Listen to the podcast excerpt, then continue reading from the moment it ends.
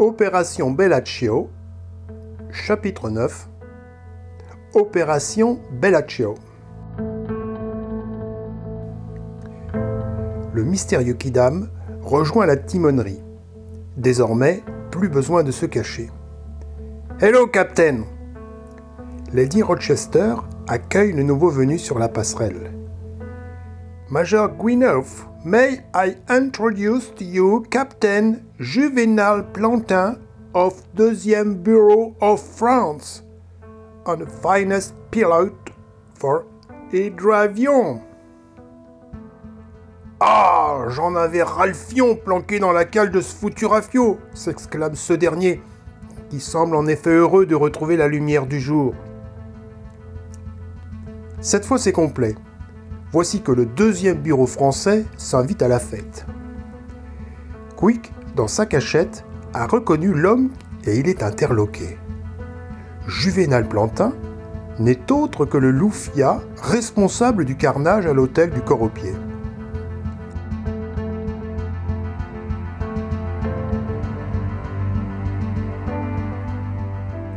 Sur la passerelle, le major Gwinoff a pris la barre. Le navire est passé devant Belém et continue de remonter le fleuve à pleine vitesse. Lady Rochester, le colonel de Bersaliere et le capitaine Plantin examinent une carte avec attention. Nous devrions arriver sur zone d'ici peu. Ralentissons, déclare Plantin en levant le nez. Oh, look on starboard Lady Rochester, très excitée, désigne un point à tribord. En effet, dans une boucle de la rivière, à quelques encablures de la rive, un gros hydravion se balance mollement au mouillage. Winoff braille un ordre dans le cornet qui communique avec les machines. Stop off, machine off Et il flanque un vigoureux coup de barre sur tribord. Euh, malheureusement, on ne stoppe pas un cargo mix comme une trottinette. Le gros navire, emporté par son élan, frôle l'hydravion, continue sa course et monte sur la rive en écrabouillant les premiers arbres de la forêt, faisant fuir une escouade de singes et s'envoler une nuée de perroquets. Le choc est violent. Le bâtiment prend un sérieux coup de gîte et s'immobilise, projetant équipage, passagers et cosaques motocyclistes du Don les uns sur les autres dans un fracas de verre et de bois brisé. Sur la plage avant, la porte de la soue du cochon vole en éclats et l'animal, dans un gruc triomphant, bondit par-dessus bord et disparaît dans la forêt, suivi par Yvon le Mouche qui s'était planqué avec le porc pendant l'arraisonnement. Le commandant Le Merlec jure comme un chartier. Son beau navire est bien mal en point. Échoué, il fume comme une vieille soupière. Les guépéouistes se relève en rouspétant. Une solide échelle de corde est déployée le long du bordé. Sous les ordres du major Gwinoff, le détachement des Cosaques motocyclistes du Don débarque et prend pied sur la plage. Lady Rochester, le colonel et le capitaine Plantin suivent. La colonne se met aussi sec en marche et disparaît comme engloutie par la forêt.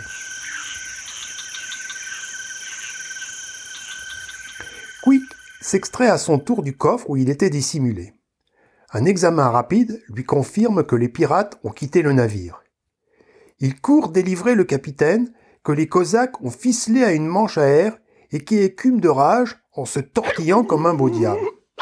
Tandis que le Merlec descend délivrer son équipage, Quick, de son côté, file ouvrir les portes du salon de pont où sont retenus les passagers. Puis, sans attendre, Enjambant le bastingage, il s'élance à son tour sur les traces des Cosaques.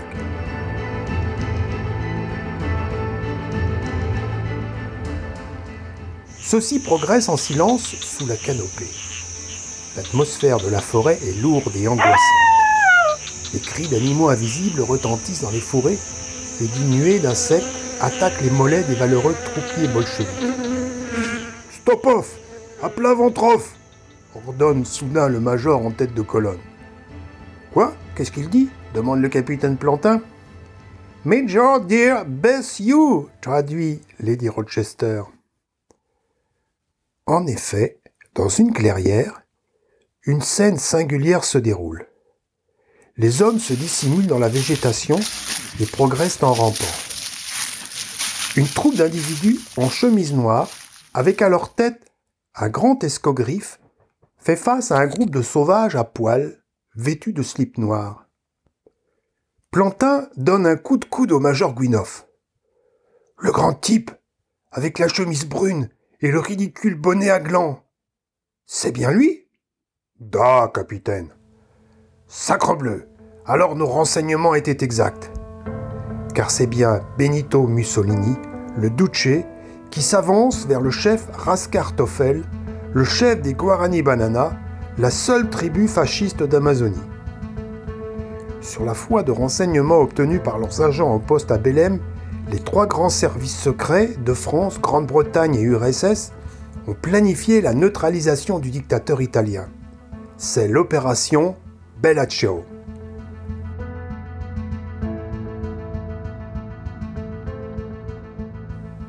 Les deux chefs se donnent l'accolade et se congratulent sous les ovations de leurs troupes. Les fascistes italiens brandissent leurs fusils carcano, tandis que leurs homologues indiens font de grands moulinets avec leurs sarbacanes en tapant des pieds et en émettant des claquements bizarres avec leur langue. Les Cosaques ne perdent pas une miette du spectacle, mais ils ne sont pas au bout de leur surprise. Italiens et Indiens se sont assis en cercle. Au centre est installée une sorte de table vers laquelle s'avance le Duce.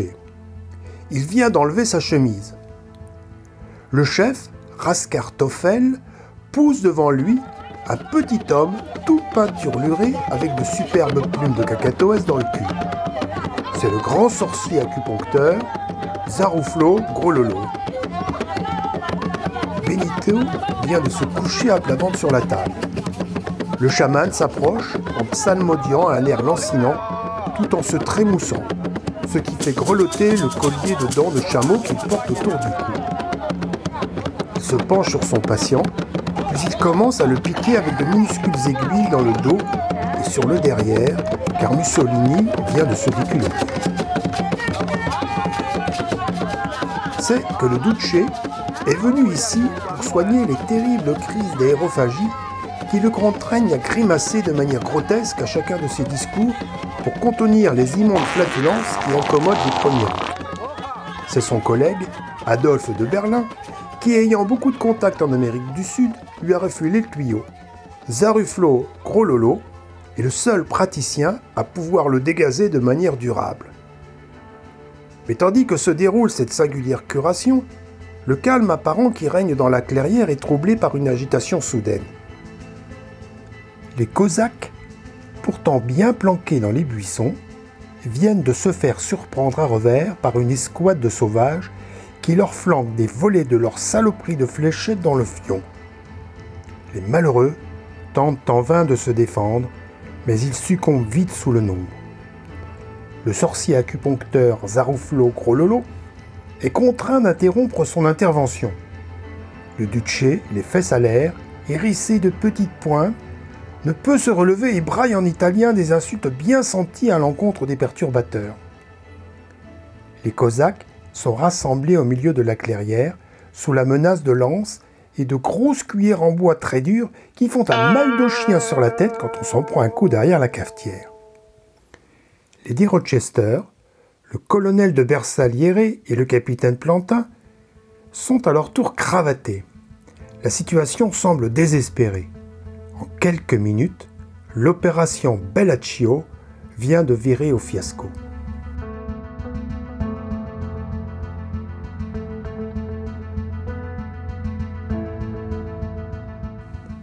Mais coup de théâtre, un grand craquement de feuilles et de bois brisés se fait entendre. Voilà que surgit en trombe au milieu des sauvages un centaure effrayant. C'est Quick, debout sur le cochon, agrippé aux épaules du vent, chevauchant la bête, qui sème la panique dans la clairière en hurlant Cher Cuitier, Montjoie, Saint-Denis À cette vision, les Indiens se jettent à terre et se prosternent tout tremblants, face contre terre, en criant El Cochonito, El Cochonito Le grand dieu mythique de la forêt provoque une terreur sans nom et la débandade chez les Indiens qui s'enfuient en courant dans la jungle.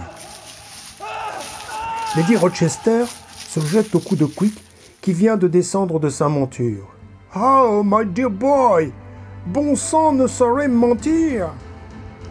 Plantin se tourne alors vers le colonel de Bersagliere et c'est d'une voix trémulante qu'il lui annonce Mon ami, vous allez pouvoir entrer dans l'histoire. Mussolini est promptement débarrassé de ce qui lui reste de vêtements. On ne lui laisse qu'un slip noir. D'un magistral coup de pied au cul, le major Guinoff le propulse dans la forêt. Va rejoindre copain à toi. On entoure le colonel, à qui le major remet l'uniforme du Duce, que ce dernier enfile illico. Le bersagliere, ému, réalise qu'il vient de prendre du galon. Pas de doute, c'est le sosie de Mussolini qui se dresse désormais au milieu de la clairière.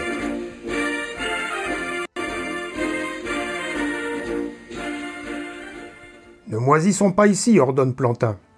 Guinoff, rassemblez vos hommes et retournons au bord du fleuve. Il faut regagner l'hydravion au plus tôt. Les sbires de Mussolini, les bras liés dans le dos, sont encadrés par les Cosaques qui leur collent des coups de croche dans les côtelettes pour les faire avancer une nouvelle garde fasciste est reconstituée avec une poignée de guépéouistes qui revêtent à leur tour les uniformes noirs de leurs prisonniers. Arrivé sur la plage, le capitaine Plantin salue ses compagnons et claque une bise à Lady Rochester. Alors, Milady, c'est qui le professionnel? Il embarque et s'installe aux commandes de l'hydravion. Le nouveau Duce grimpe à son tour dans l'aéronef ainsi que sa garde prétorienne. Les moteurs grondent, les hélices tournent. L'appareil fait demi-tour, puis s'élance sur le fleuve. Dans un tourbillon d'écume, il s'arrache de la surface et s'élève lentement. Il rase la cime des arbres et disparaît dans le lointain. Demain, il sera de retour à Rome. Les Cosaques motocyclistes du Don, enthousiastes, lancent en l'air leur toque en astracan. Le major Guinov salue et Lady Rochester agite un mouchoir. L'opération Bella Ciao est un succès.